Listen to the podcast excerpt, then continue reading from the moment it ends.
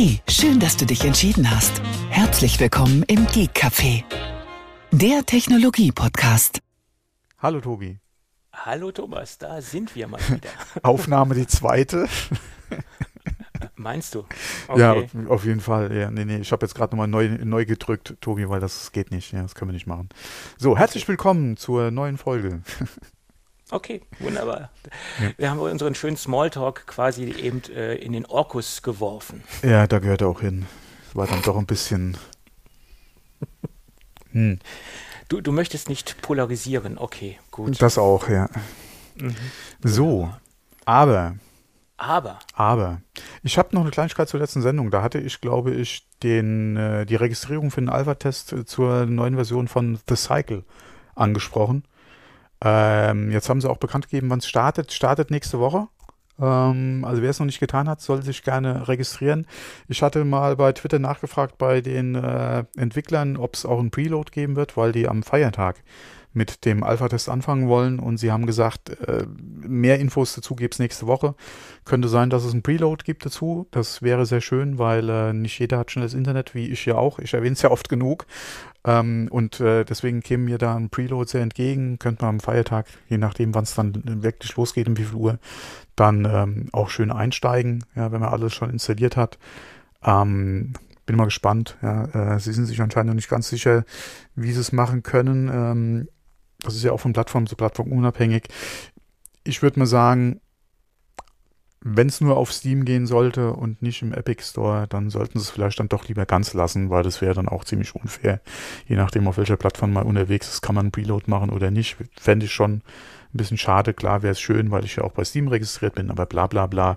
Ähm, auf jeden Fall, wer es noch nicht getan hat, Interesse daran hat, ihr könnt euch noch registrieren.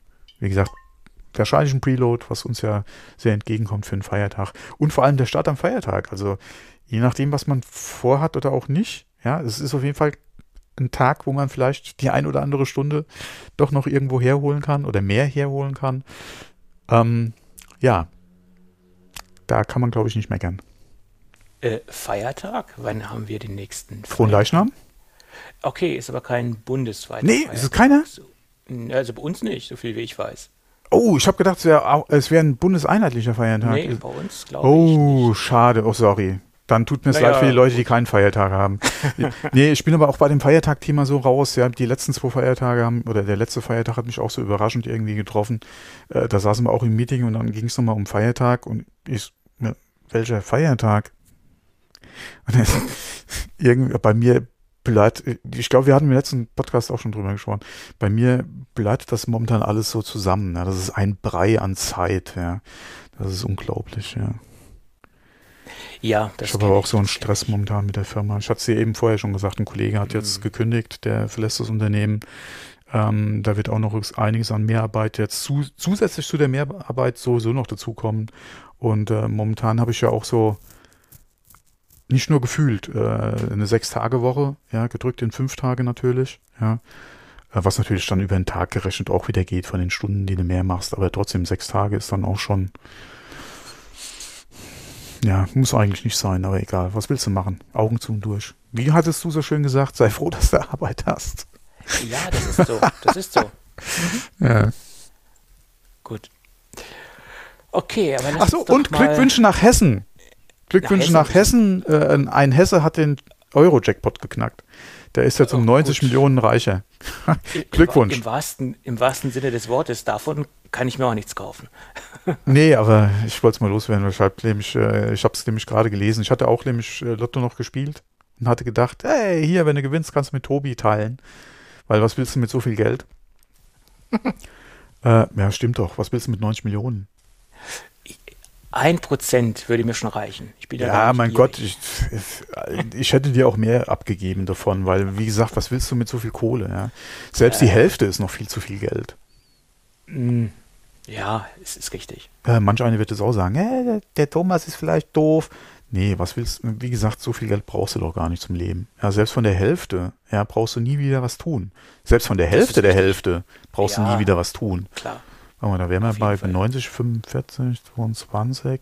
Also selbst mit, mit der Hälfte der Hälfte der Hälfte, ja, das würde schon, das würde schon lang, lange ausreichen. Du kannst so viele Leute damit glücklich machen, indem du ja, noch Geld verschenkst und brauchst dir trotzdem nie wieder Sorgen machen. Ja, das stimmt. Ja, das ist wohl wahr. Ja. Na gut. Ähm, so, aber, aber jetzt doch zurück zu unserer Kernkompetenz. Über Dinge sprechen, die wir nicht haben. Ja, ja wo, wo, wir sprechen über so viele Sachen, die wir nicht haben. Ja, das, das stimmt, das stimmt. Äh, wie auch das nächste Thema. Es gibt nämlich noch einen Nachtrag zur letzten Sendung. Da haben wir noch diskutiert, ob dieses Kabel äh, ja. in Kombination mit dem mit der mit den AirPod Max, AirPods Max äh, dementsprechend äh, lossless fähig wäre, wenn es ein Software-Update geben würde. Äh, nun ist äh, herausgekommen, dass dieses Kabel es auch gar nicht technisch schaffen würde, da dieser DAC äh, nicht in dieser Oberklasse-Liga mitspielt, dass er das überhaupt abbilden könnte. Also dieser eingebaute DAC in dem äh, kaufbaren Kabel von Apple. Genau, der muss das, der muss das Signal ja umwandeln und kriegt es da halt nicht wirklich lossless, alle 100% lossless hin. Also genau. Ähm, du, du wirst zwar lossless wiedergeben können, aber wie gesagt, es ist eigentlich nicht 100% lossless, also dann im Prinzip auch nicht lossless. bla bla bla. Äh, aber in dem Zusammenhang hatten sie aber auch gesagt, dass der HomePod und der HomePod Mini nochmal äh, ein Update bekommen, wo sie dann Lossless auch wiedergeben können. Das wird auch kein Lossless Lossless sein, aber immerhin besser als nichts. So wie ich es verstanden habe von dem äh, Beitrag von Apple. Äh, also da kommt auch nochmal ein Update, wobei sie da aber gesagt haben, dass der dass die AirPods äh, keine Unterstützung bekommen. Also da bleibt es außen vor. Äh, ja, ja, richtig. Mhm. Was mich auch ein wenig wundert bei den HomePods, gerade der HomePod Mini, das ist ja jetzt nicht unbedingt ein äh, Soundwunder, also dass man da versucht, auch wenn es nur ein Teil dessen ist, äh, noch ähm, diese Lossless-Geschichte zu implementieren, das äh, verwundert mich jetzt, ehrlich gesagt. Aber okay. Ja, vor allem war ja diese, ach, wie hieß das immer, dieser Standard von Dolby, der ja Atmos? Nee. Dolby Atmos, genau. Ja. ja dass diese Audio, äh, dass das ja sowieso funktioniert, ja. Mhm. Ähm, und ich denke mal, da hast du mehr von bei den Geräten als jetzt wirklich von, von Lossless. Äh, aber egal. Ja, ich bin da, wir hatten ja drüber gesprochen, ich bin ja eh nicht audiophil eingestellt, also von daher.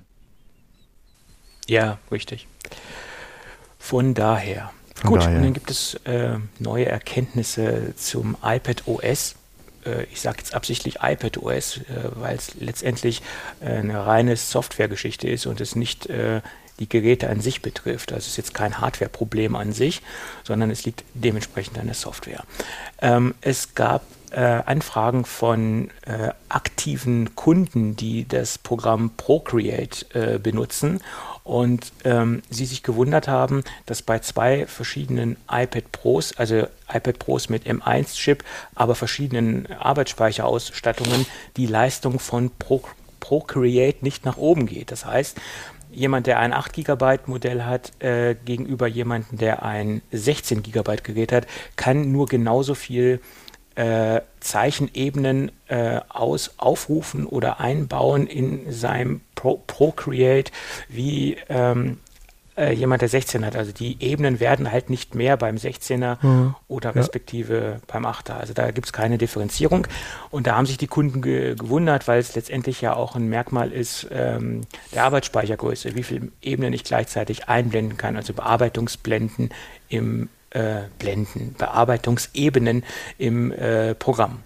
Und da gab es eine Stellungnahme von Procreate. Ähm, die haben gesagt, ja, es ist derzeit unter iPadOS nur möglich, 5,1 Gigabyte Arbeitsspeicher zu adressieren. Bedeutet, ähm, dass zum jetzigen Zeitpunkt die 16 Gigabyte Version äh, gar keinen Sinn macht ähm, oder gar keinen Sinn ergibt. Ähm, und man geht davon aus, dass äh, auf der WWDC äh, das Problem gelöst wird und dass natürlich dann mit iPadOS 15 auch mehr Arbeitsspeicher zu adressieren ist. Weil wieso sollte Apple äh, ein 16 Gigabyte Gerät anbieten, wenn dieser gar nicht oder wenn dieser Arbeitsspeicher gar nicht adressierbar ist? Ist, ist jetzt meine Meinung dazu, zu der ganzen Geschichte. Äh, also ich gehe auch davon aus, dass wahrscheinlich mit einer neuen äh, iPadOS-Version daran nochmal gedreht wird. Ähm, aber es ist ja nicht so, dass du den Speicher oder dass der mehr Speicher nichts bringt. Du kannst ja mehr Programme parallel offen haben, die dann noch genauso viele, wie zum Beispiel bei Procreate, Ebenen ja haben ähm, und die dann durch Speichermanagement äh, nicht so schnell geschlossen werden wie mit weniger RAM. Also du könntest dann mehr Programme parallel offen haben, die dann auch, wie gesagt, im Hintergrund noch offen sind und nicht geschlossen werden. Ähm, ob das dann keine Ahnung, 300 Tabs äh, im, im Browser sind oder ob das dann nochmal fünf Programme sind, wo du dann entsprechend auch dann äh, am Arbeiten bist, ist ja eine andere Frage. Ähm, aber der Mehrspeicher, wie gesagt, ist ja nicht umsonst da. Also der wird ja schon, oder den kannst du ja schon nutzen, halt nur nicht mit einer App in dem Maße, wie du dir das vielleicht erhofft hast zurzeit. Ähm, mhm. Aber wie du auch schon vermutet hast, ich denke mal, dass da wahrscheinlich eine, ein nächstes größeres äh, iPadOS-Update da wahrscheinlich Entwicklern die Möglichkeit gibt, äh, wenn sie wollen, dann auch entsprechend mehr Speicher nutzen zu wollen. Ähm, vielleicht machen sie es auch nochmal eine Nutzereinstellung, dass wenn du gerade viel parallel mit Apps arbeiten willst, du vielleicht sagen kannst, ich hätte lieber mehr Programme, die äh, offen im Speicher gehalten werden können und verzichte dann vielleicht darauf, dass eine App mehr Speicher nutzt als diese aktuelle Grenze. Ähm, oder sie, wie gesagt, überlassen es vielleicht dem Entwickler, das ist die andere Frage, aber da denke ich auch, wird was kommen, weil es ist verschenktes Potenzial, gerade bei so Apps wie zum Beispiel Procreate oder auch wenn du mal alleine an Adobe denkst oder auch ähm, äh, an äh, andere Programme, Pixelmator zum Beispiel auch, ja. Je mehr Ebenen du hast, mit denen du arbeiten kannst, äh, auch wenn es ins Undo geht, umso besser, ja.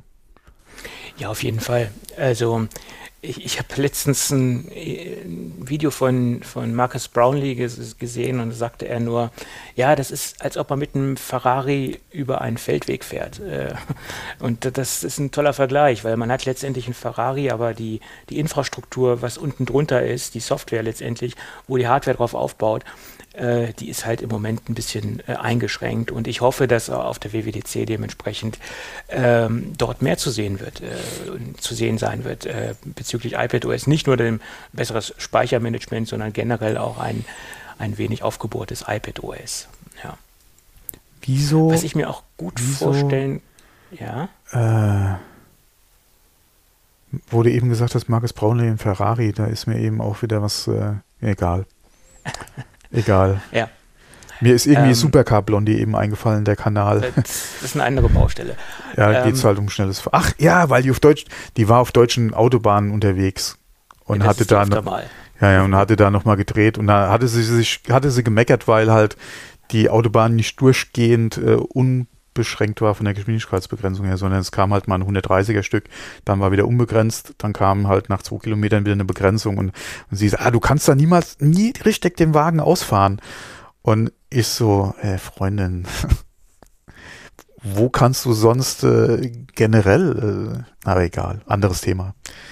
Ja, gut. Ähm, ja, ich hoffe, letztendlich auch, dass, dass wir auf der WWDC auch ein paar mehr Funktionen sehen werden, äh, die der Hardware auch gerecht werden, letztendlich. Und da, das ist jetzt der große Knackpunkt. Was ich mir allerdings auch gut vorstellen könnte, dass es ähm, eine Art iPad Pro OS gibt, dass es halt Funktionen gibt, die dem iPad M1 äh, oder die der iPad M1-Geräte äh, vorbehalten sind und dass die ganzen Standardgeräte, iPad, das normale iPad und das iPad Air, äh, etwas eingeschränkter sind vom Funktionsumfang und dass die ganzen Pro-Funktionen halt nur in den M1-Geräten stattfinden wird. Das wäre auch eine Idee. Vielleicht ist das der Weg, den Apple verfolgen wird. Möglich. Ja, Okay, wir hatten ja schon Funktionen, die waren nur auf dem großen iPhone verfügbar. Mhm. Äh, von daher hm, wäre vielleicht wieder eine Idee, das zu machen. Ich weiß allerdings nicht, ob Apple da ein Freund davon ist, bei den iPads generell eine Unterscheidung zu machen zwischen einem iPad, einem iPad Air und einem iPad Pro, was jetzt das OS betrifft und die Funktionen. Weiß ich jetzt nicht, ob sie das da so ähm, äh, wie heißt Das ist die Frage, ja. wie, wie man es differenzieren möchte. Wäre aber eine Idee, das dementsprechend zu machen. Ja, vor allem, wenn du wirklich das auf die oder Pro-Funktion in das Pro-Gerät bringst, denke ich mal, kann das jeder Nutzer verstehen. Ja, klar. alle von, wenn es dann allerdings wieder anfängt, das sind irgendwelche Sachen, die, die eigentlich im Prinzip äh, jedes iPad können sollte, dann wird es auch wieder schwierig. Aber wie gesagt, naja, ich glaube, es, Apple hat da eher Probleme oder Bauchschmerzen damit, das zu machen. Hm, ja, war jetzt so eine spontane Idee. Ja, ja klar, es, es würde sich anbieten, weil du hast das ja. Pro und das Pro kannst du, oder könnte man auch über Funktionen, die halt andere äh, iPads vielleicht äh, nicht unterstützen, auch nochmal abgrenzen und auch nochmal für einen Zusatz nutzen äh, oder eine Argumentation auch für das Pro sagen, klar. Ähm, das ist halt die Frage, welche Funktionen wären das? Ja, und ähm, inwieweit ist es dann auch nur eine OS-Hürde und inwieweit sind das wirklich Sachen, die halt nur ein Pro machen, also auch technisch machen könnte? Das ist halt die Frage, ja. Hm. Naja, wir werden sehen. Äh, die WWDC steht ja vor der Tür und äh, ich denke, da werden wir hoffentlich einiges äh, zum iPad OS sehen, weil nichts interessiert mich eigentlich dieses Jahr mehr als das iPad OS, äh, weil da ist Apple nach meiner Meinung extrem ähm, defizitär unterwegs und da muss was passieren und das ist eigentlich so das, das Wichtigste für mich auf der kommenden WWDC. Also zwei Dinge interessieren mich, ähm, wie geht es mit den Macs weiter und wie geht es mit iPad OS weiter. Das sind so die, die zwei Themen, die ich äh, heiß erwarte oder denen ich entgegenfiebere. Ja. Hm, ja, also gerade mit dem iPad Pro ist die Hardware halt dem OS einige Schritte voraus, ja. Ja. Da müsste auf jeden Fall was gemacht werden, ja. Ja. Davon gehe ich aus, dass da was kommen wird. Gut, es ist ja nicht mehr lange hin. Wir sind ja kurz davor. Mhm. Die paar Tage können wir auch noch abwarten. Gut, ähm, noch zum Thema ähm, äh, bootbare Backups. Das ist ja auch ein Thema, was sich durch unsere Sendung zieht, mhm. wie ein roter Faden. Und da gibt es jetzt Neuigkeiten, äh, wie die bootbaren Backups in Zukunft aussehen werden bei bei Big Sur. Da sieht es so aus, dass äh, bootbare Backups weiterhin möglich sind, aber dementsprechend nur noch eingeschränkt. Und dadurch, dass sie eingeschränkt äh, sind, ergeben sie auch immer weniger Sinn in meinen Augen, weil die Einschränkung bezieht sich auf folgende, äh, auf, auf, auf, auf, folgenden Knackpunkt. Äh, sobald die interne SSD defekt ist, also hardwaretechnisch nicht mehr funktional ist, äh, ist es nicht mehr möglich, von einer exter oder von einem externen Datenträger zu booten, weil auf dieser äh, weil auf der internen SSD dementsprechend eine Wiederherstellungspartition liegt, auf dieser auf diese muss zugegriffen werden, weil über diese ein Authentifizierungsprozess läuft, um dementsprechend sicherzustellen, dass dieses ähm, erstellte äh, Backup ähm, auch zum System hört. Also das Ganze gehört zum Sicherheitsprozess dazu. Also dieses, diese ganze Verbindung, äh, mal platt ausgedrückt, diese äh, Wiederherstellungspartition und, die, und das extern erstellte Backup äh, ergeben in dem Sinn eine Verbindung, eine Symbiose und äh, zwischenzeitlich beim Bootprozess ähm, entsteht ein Authentifizierungsprozess und wenn dieser nicht gegeben ist und wenn man auf diese wieder kleine Wiederherstellungspartitionen nicht darauf zugreifen kann, funktionieren auch keine bootbaren Backups. Also das, was letztendlich ein bootbares Backup ausmacht, bei einem Hardware-Defekt auf einen externen Datenträger zu, zuzugreifen, das haben sie jetzt eliminiert aufgrund der Sicherheitsbestimmungen, äh, die dort äh, wohl eingebaut worden sind oder die Apple halt wohl gerne, gerne durchsetzen möchte und somit auch durchgesetzt hat. Tja, schade. Ähm, das ist ja okay da habe ich auch nichts dagegen, dass das als Sicherheitsfunktion äh, mit entsprechend äh, verfügbar ist oder, oder implementiert ist. Das sollte nur auch ein Opt-in sein. Oder es sollte die Möglichkeit eines Opt-out geben. Das sollte man dem Benutzer äh, überlassen, ob er diese Art von Sicherheit auch zusätzlich nochmal haben will. Ähm, weil wenn ich mit einem mobilen Gerät unterwegs bin und äh, ähm, vielleicht auch beruflich oder überhaupt sensible Daten darauf habe und äh, bei einem Diebstahl verhindern will, dass eventuell das Gerät äh, über einen externen Bootvorgang ähm, vielleicht irgendwie versucht wird, eine Schwachstelle auszunutzen, um an die Daten zu kommen, okay, kann man machen. Ähm, genauso wie, äh, äh, wie, wie, gesagt, bei einem äh, ähm, bei einer defekten Festplatte, ja, und das Gerät irgendwo in unbefugte Hände bekommt und eine Wiederherstellung versucht wird, dass man da vielleicht erst gar nicht das Gerät hoch alle booten kann, äh, extern okay. Nur das sollte man, wie gesagt, auch dem Nutzer überlassen.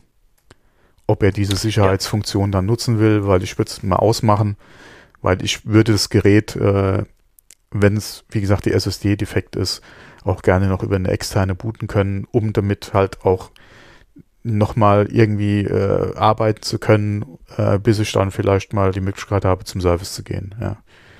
Äh, das sollte halt nicht einfach zur Brick werden, wenn die interne SSD kaputt ist. Ja, das sehe ich genauso. Ich meine, du kannst weiterhin deine Backups anlegen, sie sind halt nicht mehr bootbar, du hast zwar halt eine Datensicherung, aber. Okay, das, bootbar sind sie noch, solange die SSD okay ist. Ja, ja, dann ist es auch noch bootbar, klar, aber ich meine, wozu brauche ich ein bootbares Backup, äh, ja. wenn meine interne SSD hundertprozentig funktioniert? Dann macht das ja, oder gibt es ja gar keinen Sinn. Ich brauche es ja halt da, dann das Backup, wenn meine SSD äh, das Zeitliche gesegnet hat. Und dann bin ich ja froh letztendlich, dass ich ein bootbares Backup habe. Aber wenn das nicht mehr gegeben ist, macht es auch keinen, äh, gibt es auch keinen Sinn. Ja. Genau, weil es ist ja ein Unterschied, ob ich ein Backup mache von den Daten oder ob ich ein bootfähiges Backup habe. Und ich Richtig, mache das genau. bootfähige genau. Backup ja aus der Absicht heraus, dass ich notfalls von diesem bootfähigen Backup auch booten kann. Ja. Ansonsten, mein Gott, kann ich auch ein, ein, in Anführungszeichen normales Backup machen. Ja. ja. Das war ja gerade mit dem Grund in der Vergangenheit, warum äh, auch diese, äh, diese Funktion ja auch so nachgefragt war und äh, teilweise ja die Entwickler auch so Probleme hatten, die mit den größeren äh, OS-Updates wieder zum Lauf zu kriegen, weil halt Nutzer im Notfall auch von der externen Platte oder nicht nur im Notfall, es gibt ja auch andere Situationen, in denen du vielleicht mal von der externen Platte booten willst. Ähm, Gerade wenn du vielleicht auch äh, ähm, nochmal irgendwie äh, äh eine OS-Version, äh, eine, eine Vorgängerversion entweder nochmal bootbar haben willst, um da eventuell nochmal was zu machen, oder aber zum Testen eine neue OS-Version extern installierst, um darüber äh, erstmal zu gucken, laufen auch wirklich wie vom Entwickler versprochen, äh, alle Updates dann auch auf der neuen OS-Version. es gibt ja schon tausend Gründe, äh, warum man auch mal von der externen Platte booten will. Ähm, und gerade im Backup oder im, im Fall, wo halt wirklich das interne Laufwerk kaputt ist, ja, würde ich ja auch gerne nochmal halt booten können, um was auch immer, ja. Ähm, ja, ich meine, das, das ist ja auch einer der großen Vorteile äh, von macOS gewesen, jedenfalls ja. bisher, dass man das einfach so äh, tun konnte. Einfach unkompliziert ein äh, äh, bootbares Backup zu erstellen. Und das, das war ja bisher auch immer ein großer System, ein großer Systemvorteil äh, beim, bei macOS. Ja, aber ist jetzt nicht mehr so.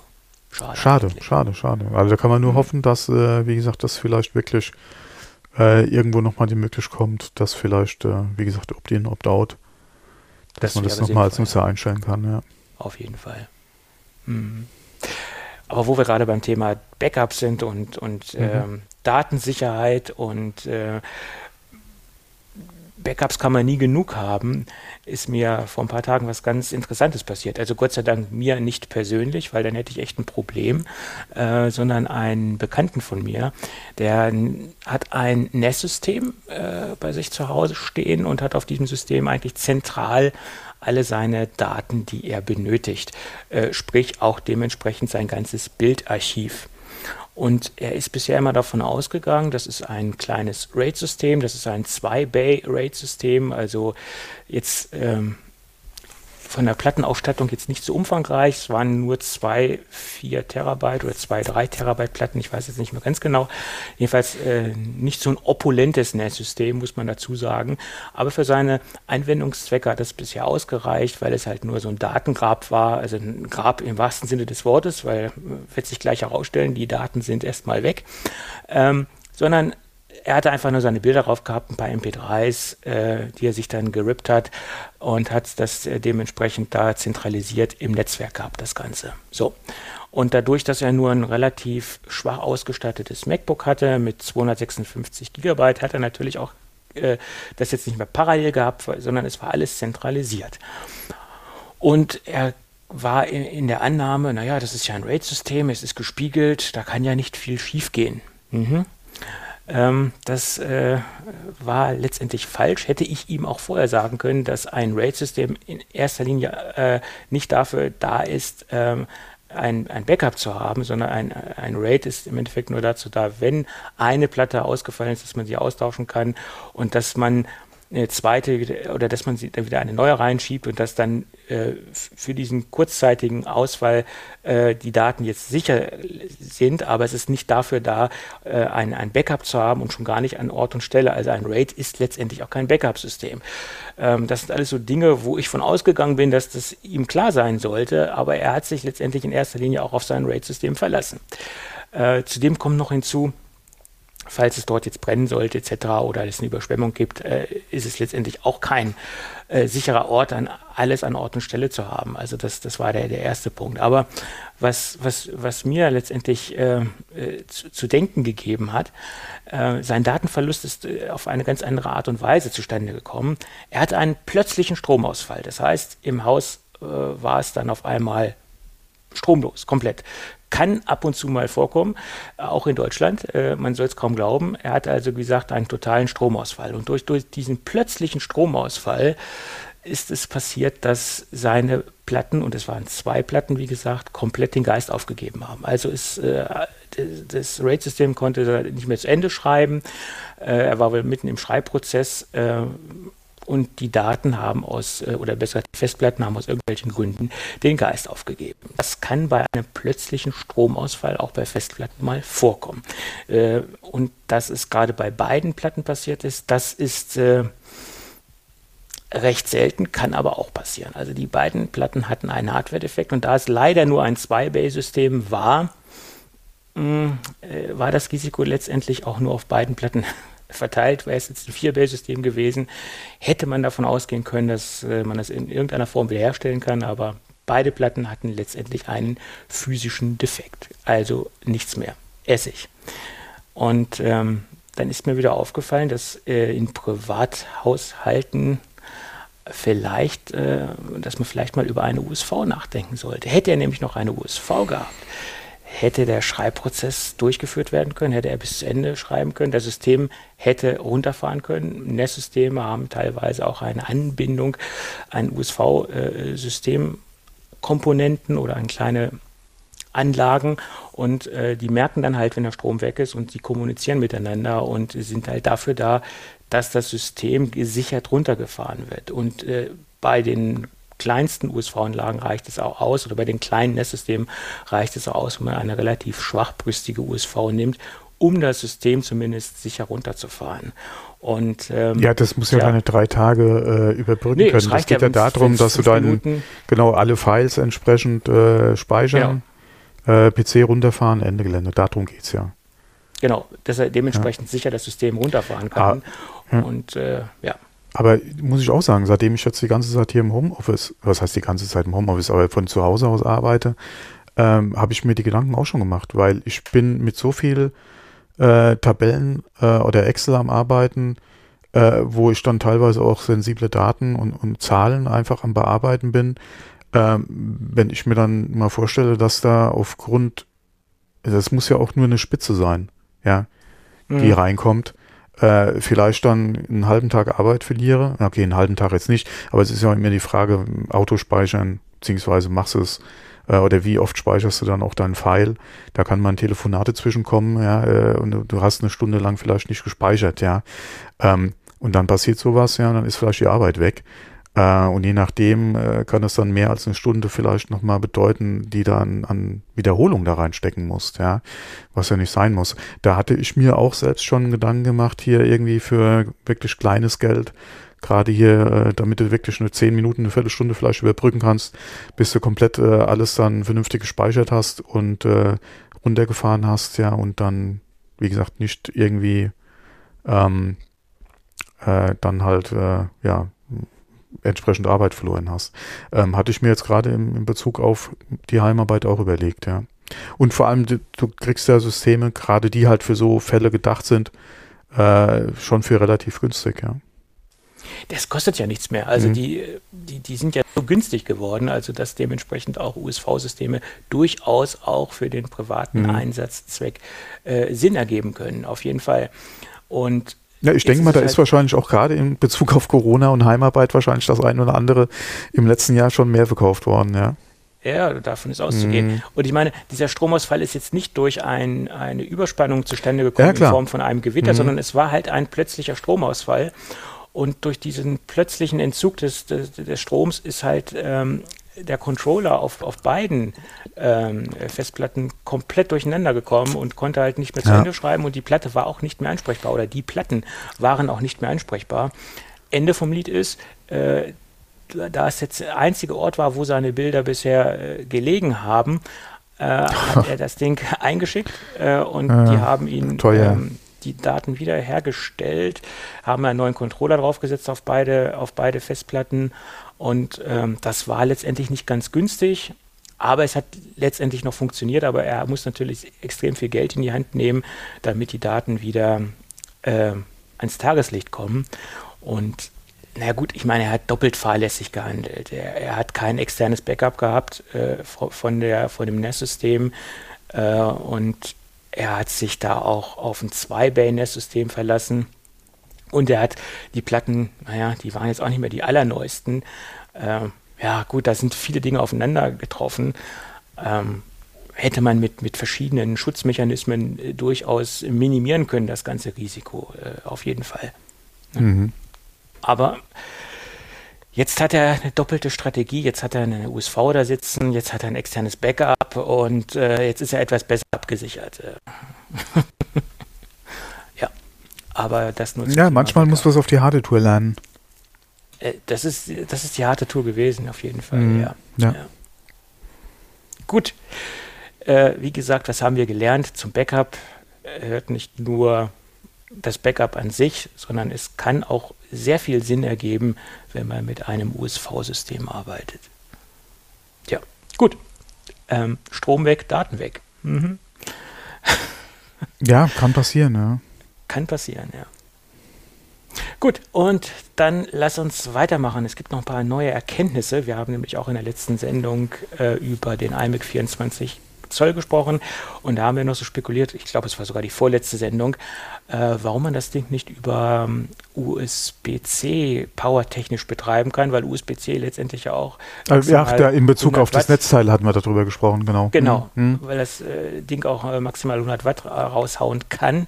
Äh, aber das Ding äh, hat eine Leistungsaufnahme von 134 Watt der iMac, also ist das schon mal außen vor. Das äh, geht letztendlich technisch bedingt so nicht. Hat sich das auch schon mal geklärt aber es könnte eventuell in der Zukunft funktionieren, weil äh, das USB USB-Konsortium äh, hat einen neuen, äh, einen neuen Standard verabschiedet, also eine neue Revision eines Standards, nämlich der USB-C Standard liegt es in der Revision 2.1 vor. Und da gibt es eine Menge äh, Kleinigkeiten, die dazugekommen sind und eine Menge Erneuerungen. Aber die größte Erneuerung, die mir aufgefallen ist, ist der neue Power-Standard, nämlich PD-EPR. Und EPR steht in dem Fall für Extended Power Range.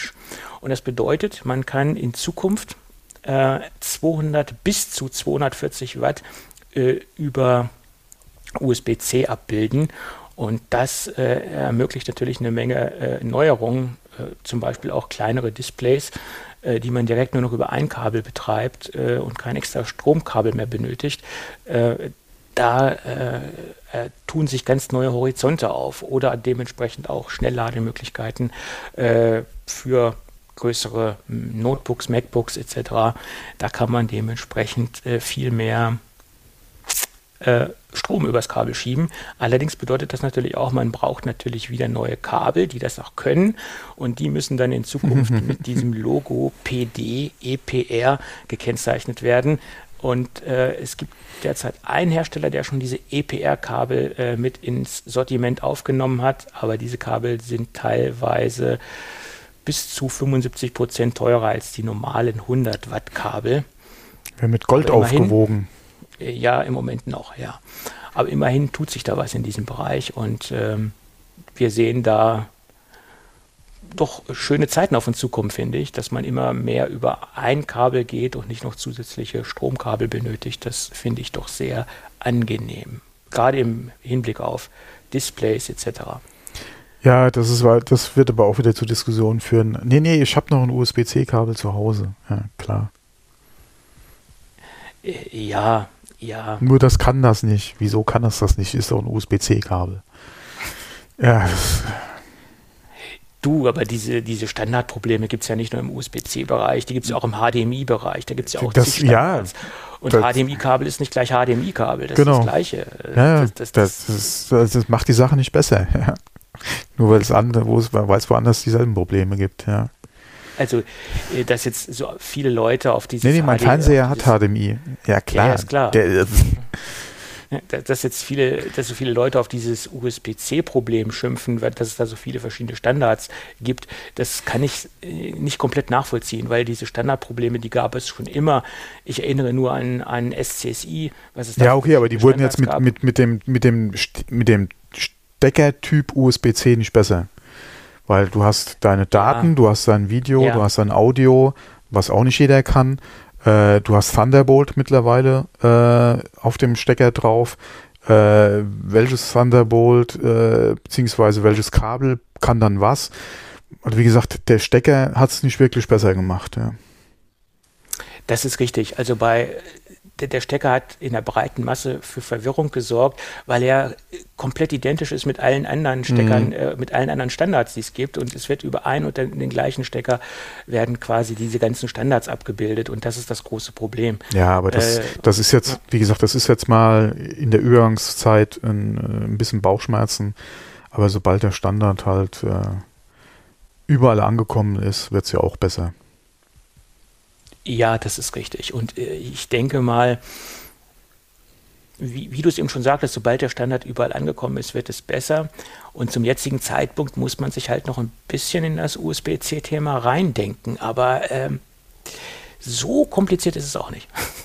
Ja, das ist wie bei HDMI, wenn du da wirklich drauf aufpasst, dass du von, äh, von dem, was du HDMI machen willst, beziehungsweise welche Version du hast und benötigst und da halt direkt äh, sensibel genug bist, dass du halt durch die ganze Kette durch halt auch mit den Kabeln äh, darauf achtest, dass halt äh, der Standard passt. Ja, genauso ist es bei USB-C dann auch.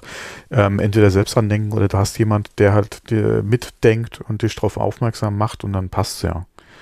Ähm, ja. Man kann nicht einfach hingehen und sich für 79 Cent dann äh, im Mediamarkt ein Kabel mitnehmen und es wird schon passen. Ja, die Zeiten sind halt leider vorbei.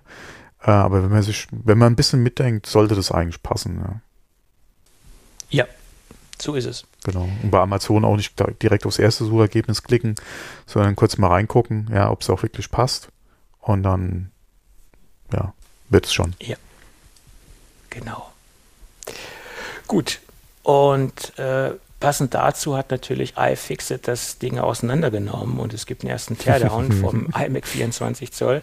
Und da gibt es ein paar kleine Überraschungen, die äh, da aufgefallen sind. Ähm, das geht jetzt weniger um die Demontage, weil die war äh, etwas leichter als beim Vorgängermodell, muss man dazu sagen. Liegt auch daran, da diese komplette Glasplatte, die vorne drauf ist, auch, ähm, äh, wie gesagt, komplett ist. Und bei den alten Geräten hatte man ja unten noch dieses Aluminium. Äh, Kinn sozusagen. Da war es ja in, in zwei Teile äh, aufgeteilt, diese, diese Fläche, die man äh, auseinandernehmen musste. Äh, und äh, letztendlich war ja auch diese, diese feststehende Aluminiumleiste äh, so einfach nicht zu demontieren, weil es ja ein Unibody-Design war oder sie war gar nicht zu demontieren. Und bei dem aktuellen hat man halt den Vorteil, dass man die komplette Glasplatte äh, abnehmen kann oder die Glasscheibe abnehmen kann. Aber Sie haben extrem viel Kleber verwendet und da muss man sehr viel Erfahrung haben, diesen Kleber auch ähm, sachgerecht äh, entfernen zu können. Also das kann man jetzt nicht einfach mal so mit einem Standard-Spachtel äh, machen, sondern man muss es äh, in Kombination aus Erhitzung und aus einem vernünftigen, angepassten Hebewerkzeug. Ähm, so kann man, äh, denke ich, äh, und das hat auch iFixit geschrieben, das Ganze äh, unfallfrei demontieren. Äh, aber da sollte man schon ein wenig Erfahrungen haben. Und letztendlich muss man auch diese Saugnapfgeschichte haben, also es kommt auch noch dazu. Ähm, das war ja beim alten Rechner auch nicht anders. Aber wie gesagt, was das erste, was aufgefallen ist, sie haben verhältnismäßig viel Kleber verwendet. Liegt auch daran, dass sie etwas mehr kleben mussten als beim Vorgängermodell. Ähm, ja, aber ja. du musst auch wieder gucken. Kleben ist halt. Kleben ist das neue das, Schrauben, meinst du? Ja. Ja, ja, ja. Das merkt man immer mehr. Und das zieht sich ja durch alle Industrien. Äh, ja, Autoindustrie wird jetzt auch extrem viel geklebt, mhm. schon seit Jahren kleb, mhm. klebt man bald mehr, als man, als man schraubt. Ne? Ja. Gut. Ähm, dann gab es noch eine zweite Überraschung. Das Einsteigermodell unterscheidet sich nicht nur bei den Anschlüssen und bei den, ja, bei den Anschlüssen ist ja der größte, äh, größte Differenzierungspunkt, sondern er, es unterscheidet sich auch beim Kühlungssystem oder beim Kühlsystem. Das Einsteigersystem hat nur einen Lüfter mit einem Heatsink und das nächste System, also das größere System, das hat zwei Lüfter mit einer Heatpipe. Also da hat man auch schon äh, wieder einen Differenzierungspunkt und seitdem ich das gelesen habe, empfehle ich das Einsteigersystem gar nicht mehr. Weil ja, okay, du hast ja vorher schon gesagt, du würdest es nicht empfehlen. Ja, ja, ja, ja klar. Aber so habe ich es jetzt eingeschränkt empfohlen für den mhm. absoluten Einstiegsbereich eventuell. Aber jetzt, wo ich das gelesen habe, zwei Lüfter mit Heatpipe, äh, impliziert das natürlich auch, dass dieses Ding viel leistungsstärker ist, weil es viel mehr an die Grenzen geht und ähm, die, die Frage, genau, die Frage, ausnutzt. Ja, die Frage ist halt wirklich der Kühlvorteil und über welchen Zeitraum kann er halt max laufen im Vergleich genau. zu der einfacheren, in Anführungszeichen, Lösung. Ähm, das müsste man wirklich mal im Vergleich nebeneinander sehen, wenn man wirklich so einen Belastungstest macht. Geht, der ein, geht die Einlüfterlösung vorher vielleicht irgendwo in, in eine Drosselung rein, ähm, mhm. als halt die Zwei-Lüfterlösung, ja. Ja, ich meine, das gleiche haben wir ja bei MacBook Air und bei MacBook Pro, da ist es ja ähnlich. Das MacBook Air ist ja komplett passiv äh, gekühlt mhm. und das MacBook Pro hat ja dementsprechend auch einen aktiven Lüfter, der dann irgendwann einsetzt, wenn es zu warm wird bei der ganzen Geschichte. Ja. Äh, oder wenn, wenn es dem Gerät zu warm wird, ja. ja, aber je nachdem, wie, wie gesagt, wie da der Unterschied ist, ja, von der Leistung her, ähm, oder wo halt eventuell eine Drossel greift äh, und wie viel länger und entsprechend über die, die Dauer dann gesehen, auch mit wie viel mehr Leistung, ist halt der Unterschied zwischen den zwei äh, Systemen. Da hätte ich dann auch schon wieder ein Problem damit, äh, ähm, da halt, wie gesagt, äh, entsprechend dann je nachdem, ähm, wie der Einsatz, äh, Anwendungsfall dann auch ist oder was mit dem Gerät bearbeitet wird, dann für das kleinere oder günstigere System dann eine Empfehlung auszusprechen, weil ähm, das kommt dann wirklich drauf an, ja, wie ist der Unterschied dann über die Zeit gesehen, dann einfach ja. von der Leistung her? Oder gibt es ja. da einen, wie vernachlässigbar ist er vielleicht?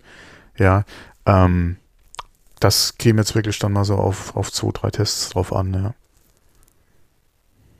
Naja, einen Differenzierungspunkt muss es geben, sonst hätten sie dementsprechend nicht zwei verschiedene Kühlsysteme verbaut. Ja, es ist halt die Frage, wie groß ist der Unterschied? Weil wenn der Unterschied dann, keine Ahnung, äh, in, in gefühlt äh, über einen Tag gesehen von der Minute ausmacht, ja, pff, mein Gott, ja, scheiß drauf.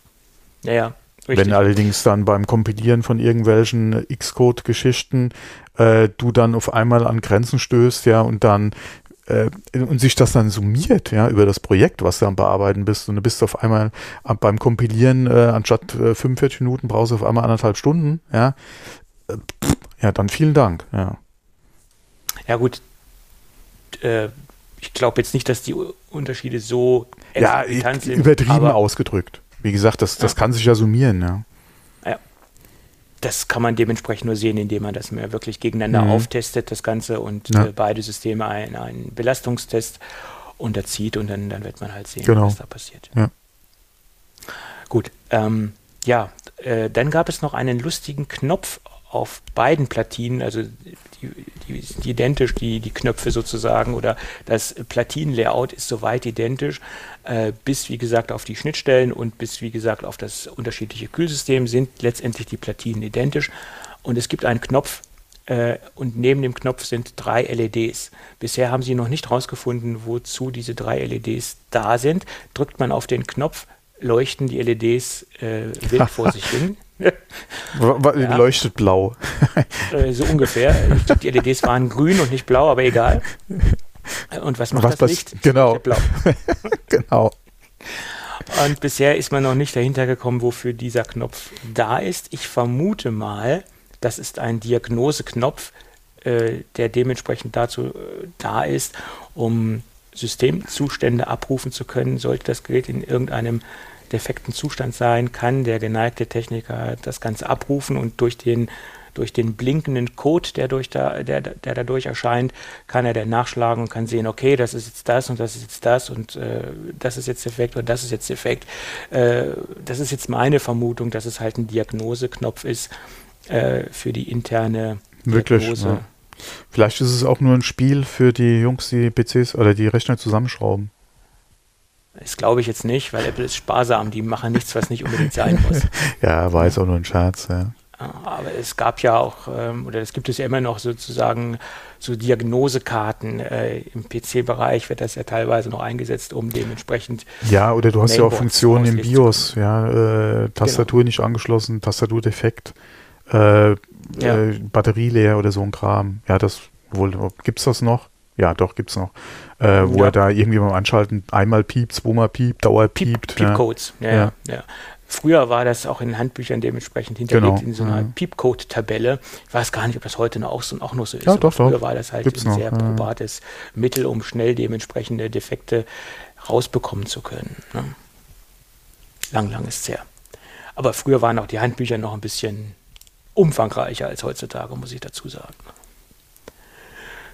Ähm, ja, gut. Also man weiß noch nicht, wofür dieser Knopf ist. Das wird sich bestimmt in, in, Zukunft her, in der Zukunft herausstellen, denke ich mal. Ja, gut. Das zum äh, Teardown vom oder Teardown vom äh, Apple äh, iMac. Ja.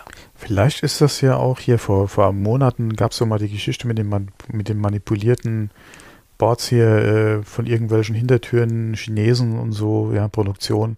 Vielleicht ist das da auch sowas. Oh, oh, oh, jetzt kommt der Verschwörungstheoretiker wieder zum Vorschein. Ei, ei, ei, Apropos Verschwörungstheoretiker. Aha. Nee, das Fass mache ich jetzt nicht auf. Nee, nee, nee, nee. Ich wollte jetzt hier gerade Mannheim mal ansprechen, aber ich lasse es mal. Oh Gottes Willen. Den konnte ich vorher nicht leiden und kann ihn jetzt auch nicht leiden. Ne? ja, wir, lassen es, wir lassen es. Ich habe schon genug gesagt. Ja. Mhm. Gut. Ähm, die Reparaturfähigkeit ist dementsprechend recht schlecht. Äh, recht bescheiden. Punkte, ja. Zwei Punkte von zehn Punkte. Zehn Punkte wäre dementsprechend das Beste gewesen. Null Punkte das Schlechteste und das Ding hat zwei Punkte. Ich glaube, das Apple TV hat jetzt wesentlich besser abgeschnitten ja, bei der Reparaturpunktevergabe. Äh, das hat relativ gut abgeschnitten, mhm. wenn es da nicht diese Fernbedienung geben würde. Äh, Das äh, liegt nämlich daran, dass die Fernbedienung äh, relativ leicht zu öffnen ist. Also das ist jetzt kein Kritikpunkt, sondern das ist ein positiver Punkt. Aber äh, trotz alledem, wenn man die Batterie austauschen möchte, weil das letztendlich auch der einzige hm.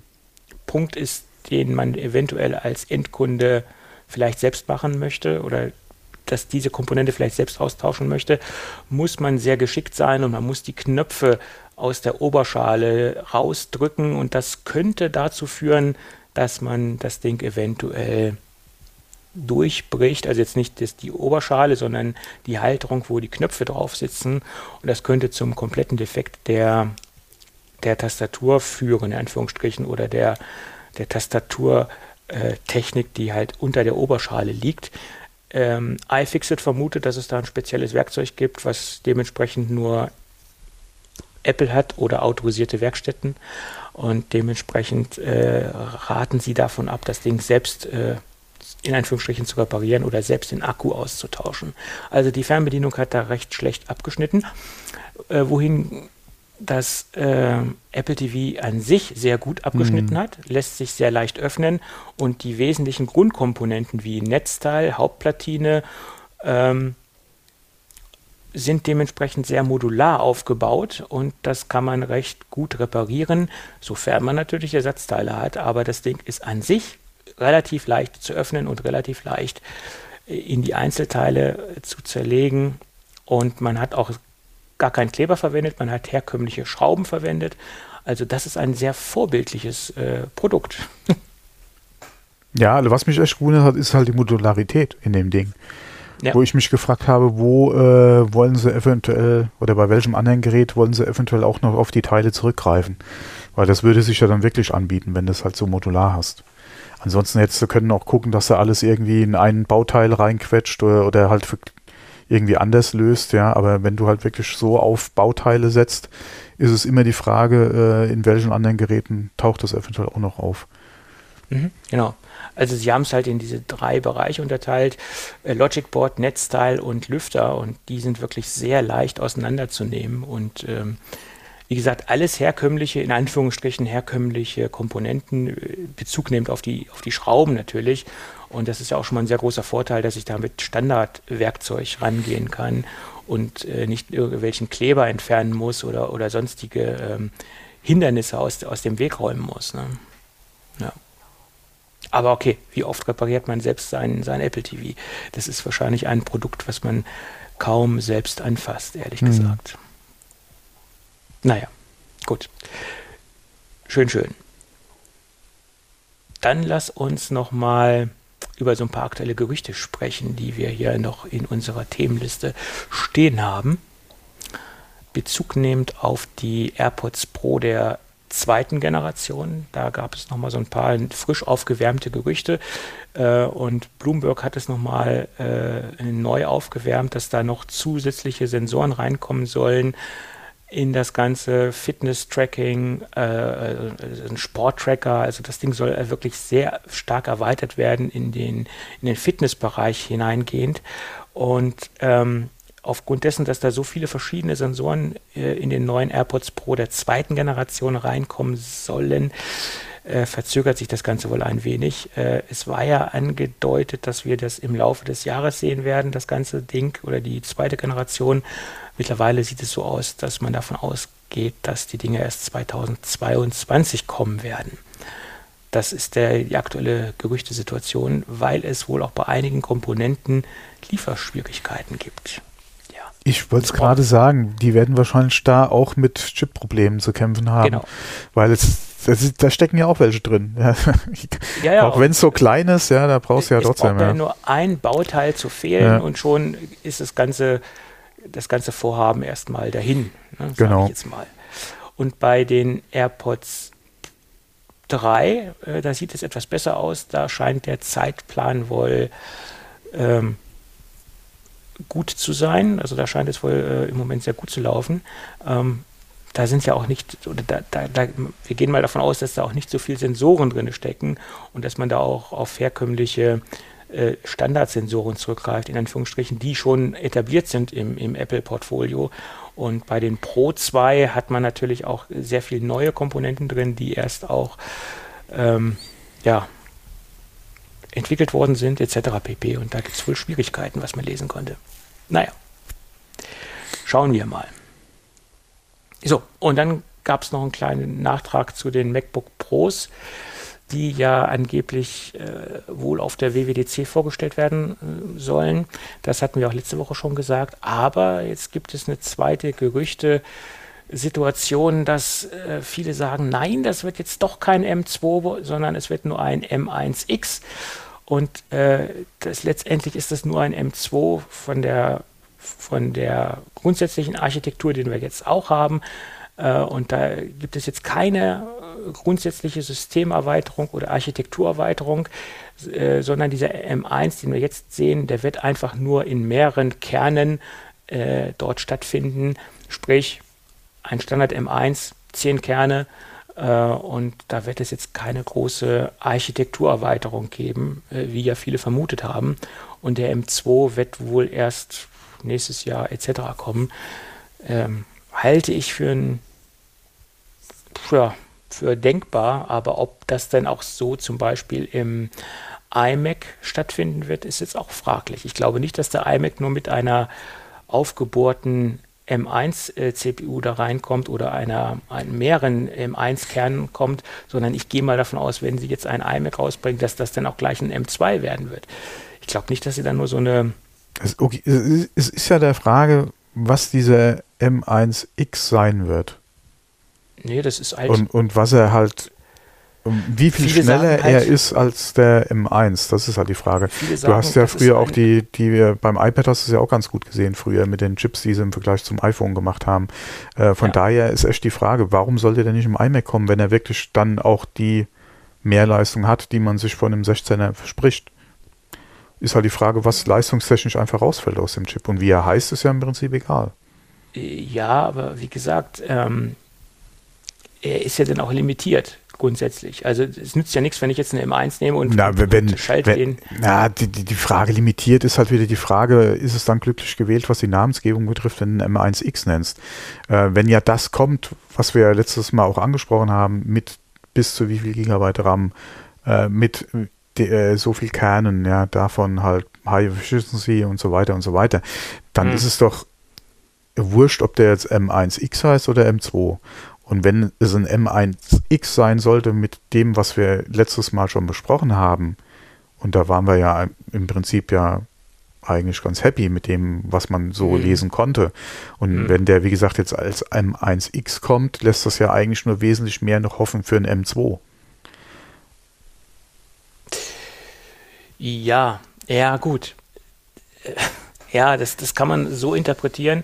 Aber man, man hätte sich natürlich auch vor, man, man, man, hat sich natürlich auch vorgestellt, dass die grundsätzliche Systemarchitektur erweitert wird und dass da noch ja, okay, ein bisschen mehr reinkommt. Ne? Definiere erweitert. Ist es dann einfach nur mehr Möglichkeiten für RAM und äh, ein paar mehr Kerne und GPU?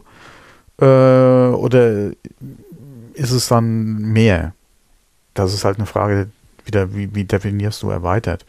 Ähm, es ist halt die Frage, inwieweit ist es glücklich, wenn man es einfach nur M1X nennt und wie groß ist halt der Unterschied, weil M1X würde ja eigentlich suggerieren, der Unterschied zum M1 ist vielleicht nicht so groß. Ja. Wobei beim iPad ja teilweise von der Leistung her schon ein guter Unterschied war zwischen den iPhone-Chips und den, den iPad-Chips. Ja. Mhm. Ähm, von daher ist es halt, man, wir muss jetzt einfach die, die WWDC mal abwarten. Es kann ja auch sein, dass er ganz anders heißt. Ähm, würde ich jetzt nicht unbedingt davon ausgehen, aber wir stecken ja nicht drin. Ähm, aber ich würde mir jetzt anhand einer, einem Gerücht, dass sich das Ding M1X nennt, erstmal wahrscheinlich auch aufgrund dem, was wir halt an Infos schon hatten, gerüchteweise dazu, wie halt der Chip oder die Leistungsdaten aussehen werden von einem 16 Pro zum Beispiel. Da würde ich mir jetzt noch nicht so viele Bauchschmerzen machen ähm, oder Bauchschmerzen bekommen und nicht so viele Gedanken machen und jetzt die WWDC einmal, äh, einfach mal abwarten. Klar, wenn da am Schluss nur ein Kern mehr drin ist, ja, und vielleicht anstatt, äh, ich weiß nicht mehr, wie die Benchmarks waren, aber sagen wir mal einfach so hingeworfen, anstatt 1500 nur 1650 rauskriegen. An Plus, an Leistung, dann würde ich mhm. mir mal Gedanken machen, was die Architektur ja, betrifft und vor allem auch die Vision, die Apple hat mit einem 16 Pro. Ja, ja, ja das wird nicht passieren, dass der, der Unterschied nur so gering ist. Ich, ich glaube, das glaube ich jetzt weniger. Also das, ja. das wird schon ordentlich sein, da, davon ist auszugehen. Und, das, und wenn die Mehrleistung ja einfach stimmt, mein Gott, äh, ob der jetzt 1x nennt, ob der sich 2 nennt, ist mir doch egal. Ja, hauptsächlich. Und wenn man mal guckt, wie, wie Intel mit seinen Namensgebungen für die Chips umgeht, dann ist mir das bei Apple ja immer noch Liebe. Ja. ja, nee, äh, ja, ist halt schlecht jetzt äh, zu, zu sagen, ist es dann wirklich nur ein, ein, ein M1X? Und was bedeutet das nur? Ja, beziehungsweise, wie wird die Leistung dann wirklich ausfallen? Lässt sich halt jetzt aktuell schlecht sagen. vor allem, ja. vor allem ist die Frage, was behält sich dann, oder was muss passieren, dass es dann wirklich ein M2 wird? Und den Namen dann auch verdient hat, ja. Man kann dann natürlich besser abschätzen, auch anhand der Namensgebung, wie dann der M2 eventuell aussehen wird oder was sich was sich Apple darunter vorstellt.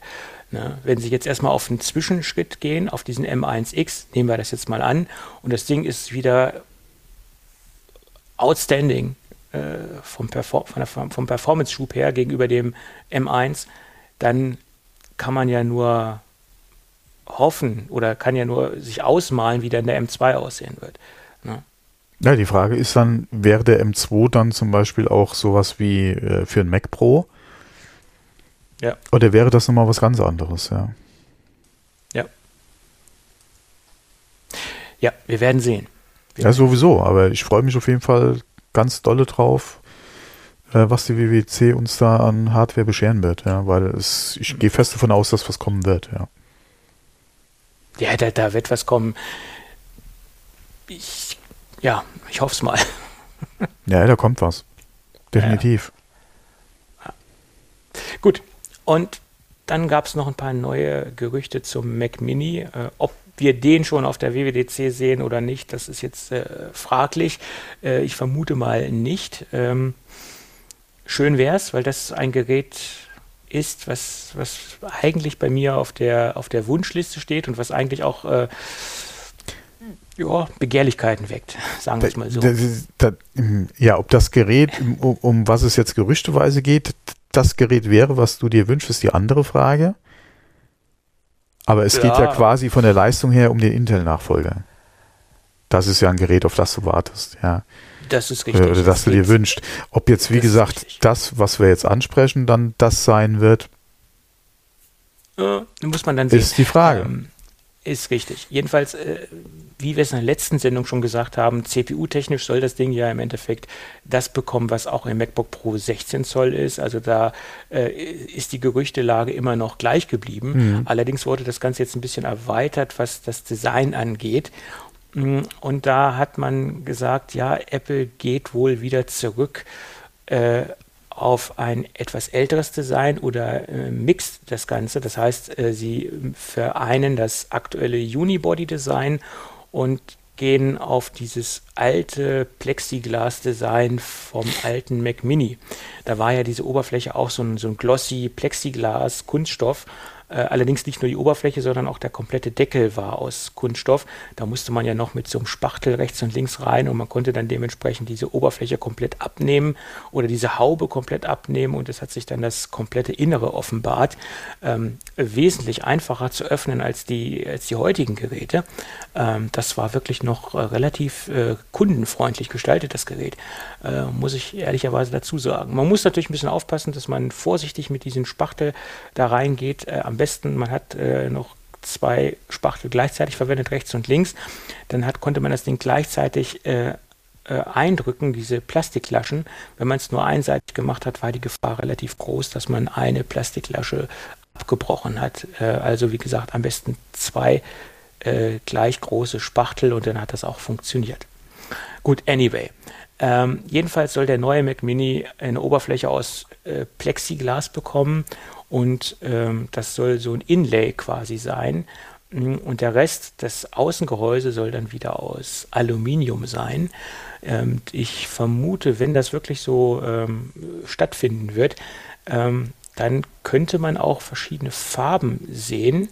Äh, das hat dementsprechend äh, der Prosser auch so äh, prognostiziert, weil man hat es dann relativ einfach, das Ding zu individualisieren, weil diese, dass man dann quasi nur dieses Plexiglas anderweitig designt vom Farbton her und das äh, Gehäuse an sich weiter im Aluminiumton lässt und dementsprechend nur dieses Inlay austauscht. Könnte natürlich im Produktionsprozess einiges erleichtern in meinen Augen, wenn man jetzt zum Beispiel einfach nur äh, blau, weiß, was weiß ich, was es da für Farbmöglichkeiten gibt oder was Apple sich da vorstellt. Ähm, ob das jetzt sinnvoll ist, vom Erscheinungsbild oder vom, vom Eindruck her oder von der Wertigkeit her, da jetzt wieder mit Kunststoff zu arbeiten, das ist jetzt eine ganz andere Geschichte. Äh, muss man dann sehen, wie sie es umsetzen. Ne? Hm, ja, okay, Kunststoff würde was natürlich, wenn, du, wenn sie wirklich auf zum Beispiel Farben gehen wollten, als Akzent wie beim, äh, wie beim neuen iMac, wäre natürlich die einfachere Lösung, ja. Ja, richtig. Ähm, man muss halt sehen, wie, wie es umgesetzt wird. Ich meine, das aktuelle Unibody-Gehäuse, was wir jetzt haben, das macht einen unwahrscheinlich wertigen Eindruck und es ist auch wertig vom, vom Look and Feel her. Und da müssen sie halt jetzt aufpassen, wenn sie wirklich wieder auf Plastik zurückgehen oder auf Plexiglas zurückgehen, dass dieser Eindruck genauso hochwertig ist wie beim Unibody-Gehäuse. Das ist halt nicht so einfach, denke ich, das genauso umzusetzen. Gut. Das Ding soll dünner werden Das äh, konnte hm. man den Bildern entnehmen. Von der Grundfläche sah das auf den Bildern äh, genauso aus. Aber wie gesagt, das Ding soll wesentlich dünner werden. Das erreichen sie in erster Linie dadurch, dass man natürlich erstmal auf diese ARM-Architektur wechselt, logischerweise äh, auch bei dem Intel-Ablösegerät. Und das Netzteil soll dann extern kommen. Und das spart natürlich auch Platz. Und es soll angeblich genau das gleiche, in Anführungsstrichen die, das gleiche Netzteil wohl eher nicht, aber die gleiche Technik mit diesem magnetischen Anschluss wie im iMac 24 Zoll äh, soll das Ganze auch ähm, so über ein externes Netzteil gelöst werden. Äh, also das Anschlusskabel magnetisch und dann in ein externes Netzteil äh, äh, gehen, das Ganze.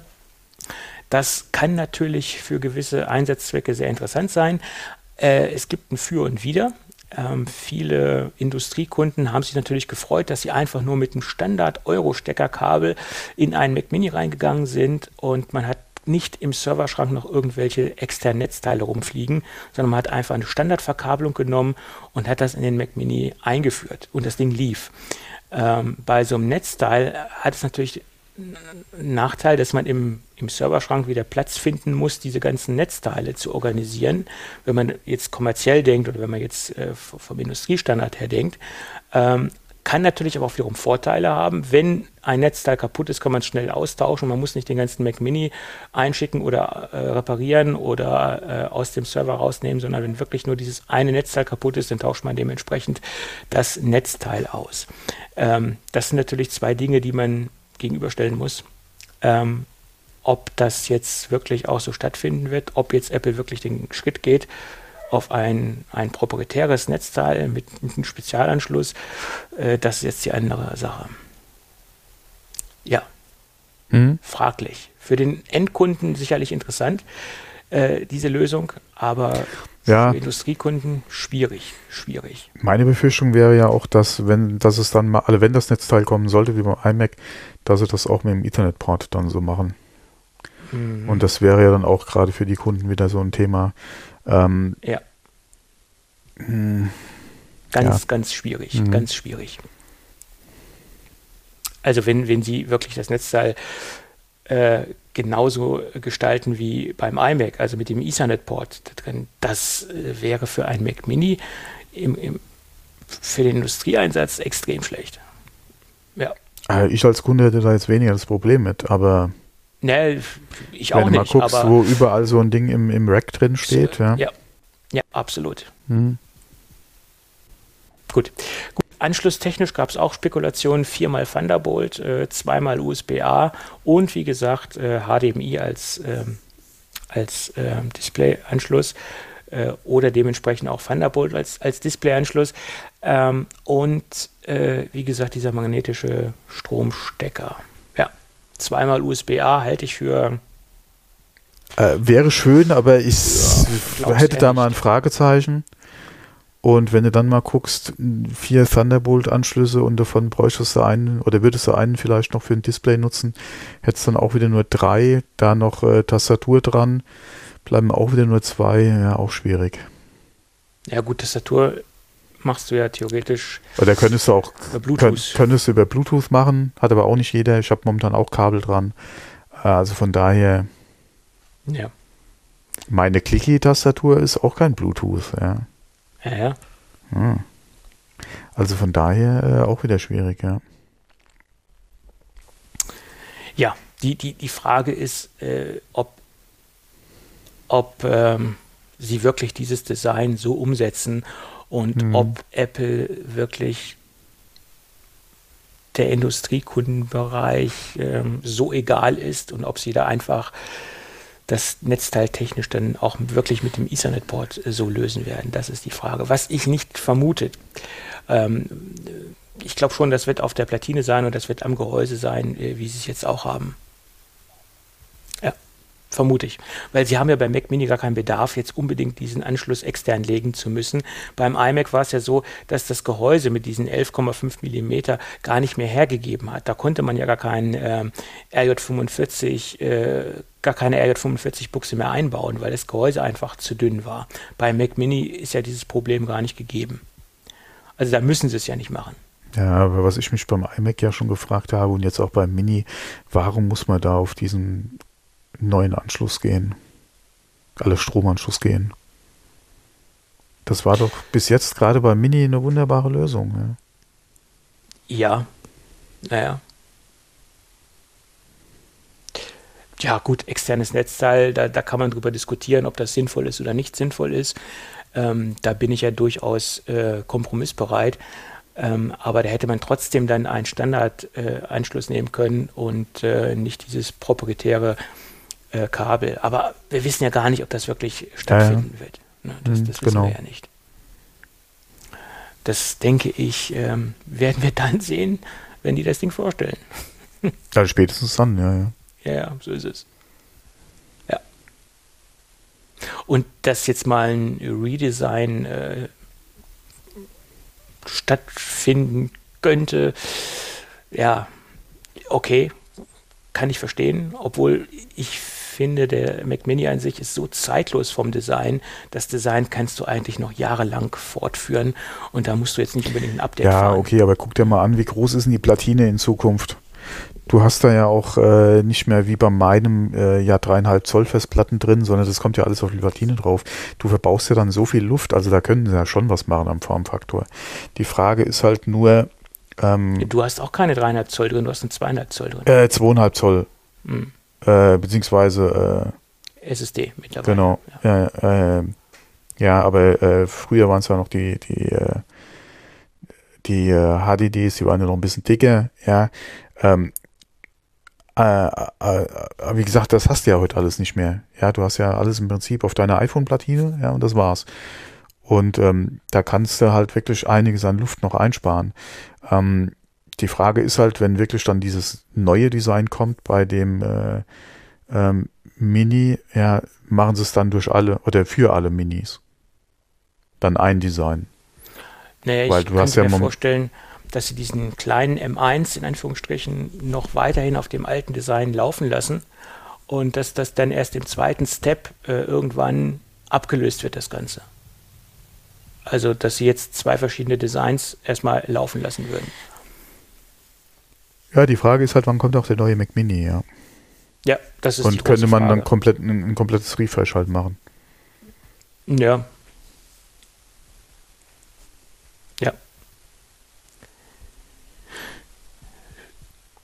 Ja, ich könnte mir aber gut vorstellen, dass sie diesen M1 Mac Mini, wie er jetzt im Moment existiert, noch als Brot und Butter äh, Mac Mini erstmal im Portfolio lassen und dass dieser größere dann M1X oder M2, wie auch immer, dass sie den dann quasi als High-End-Modell drin lassen und dass es zur Übergangszeit halt noch zwei verschiedene Design-Ausführungen geben wird. Das kann ich mir gut vorstellen.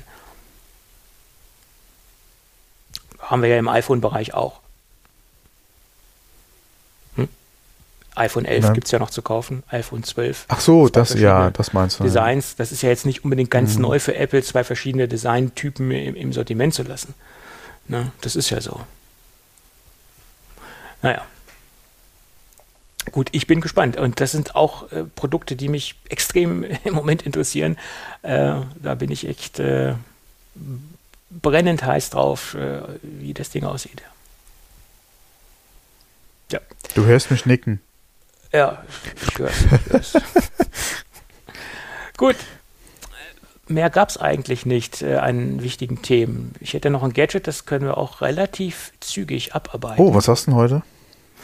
Ich habe mal wieder eine Docking Station oder ah, okay. ein, ein Multiport-Adapter, wie man es auch nennen mag. Ich glaube, Docking Station ist ein wenig zu hoch gegriffen, äh, weil das Ding sehr, sehr kompakt ist und eine Docking Station impliziert ja immer, dass es eigentlich so ein, so ein Schreibtischteil ist, was auf, der, auf dem Schreibtisch steht und was, was recht groß ist.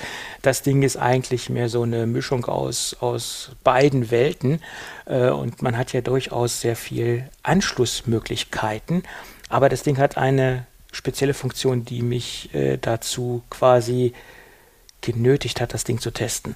Aber dazu gleich mehr. Äh, ich habe mir nämlich das brandneue Produkt aus dem Hause Sateki angeschaut, nämlich die Jetzt muss ich gucken, ich habe es mir doch hier ins Dokument geschrieben. Das Ding nennt sich, Moment, Moment, ich kann mir immer diese tollen Namen nicht merken.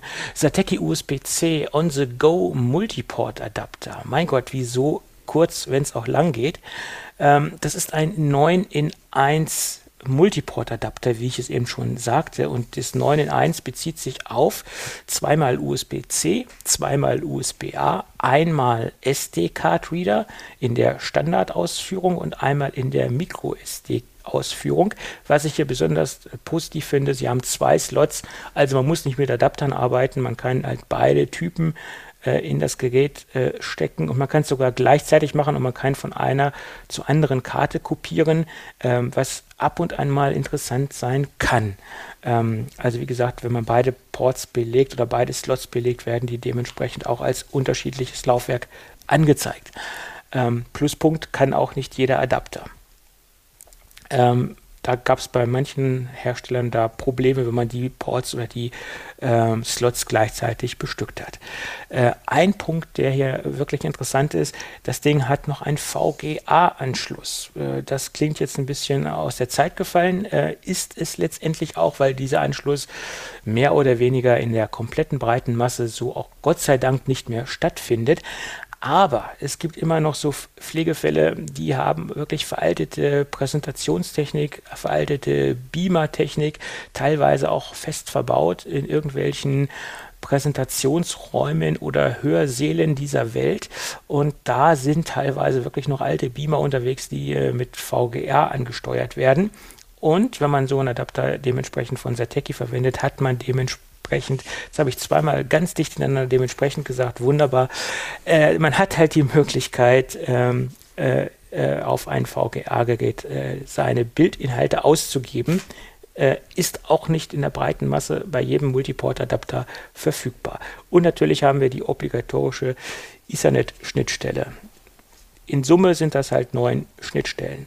Und das Ganze hat man extrem kompakt in einem sehr hochwertigen äh, Space Gray gefärbten Aluminiumgehäuse untergebracht.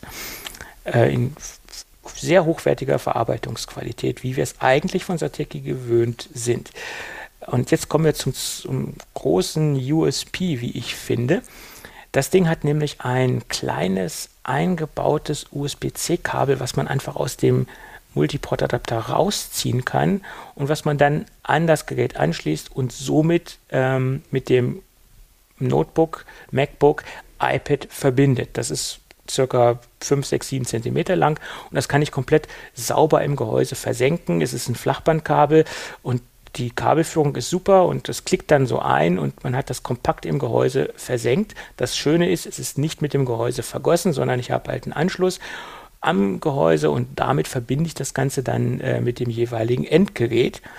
Ähm, das ist ein großer Pluspunkt. Aber der zweite Pluspunkt ist, wenn ich jetzt mal äh, nicht nur diese 5 cm nutzen möchte, sondern vielleicht 1,80 Meter, 2 Meter, 1,50 Meter etc., äh, dann kann ich ein herkömmliches USB-Kabel, was natürlich auch diese Standards unterstützt. Also ich brauche natürlich auch ein Datenkabel und dementsprechend auch ein Kabel, was auch 100 Watt äh, supportet, weil das über das Gerät kann ich auch äh, aufladen. Also es wird auch ein Pass, ist auch Pass-Through geeignet, der Multiport-Adapter.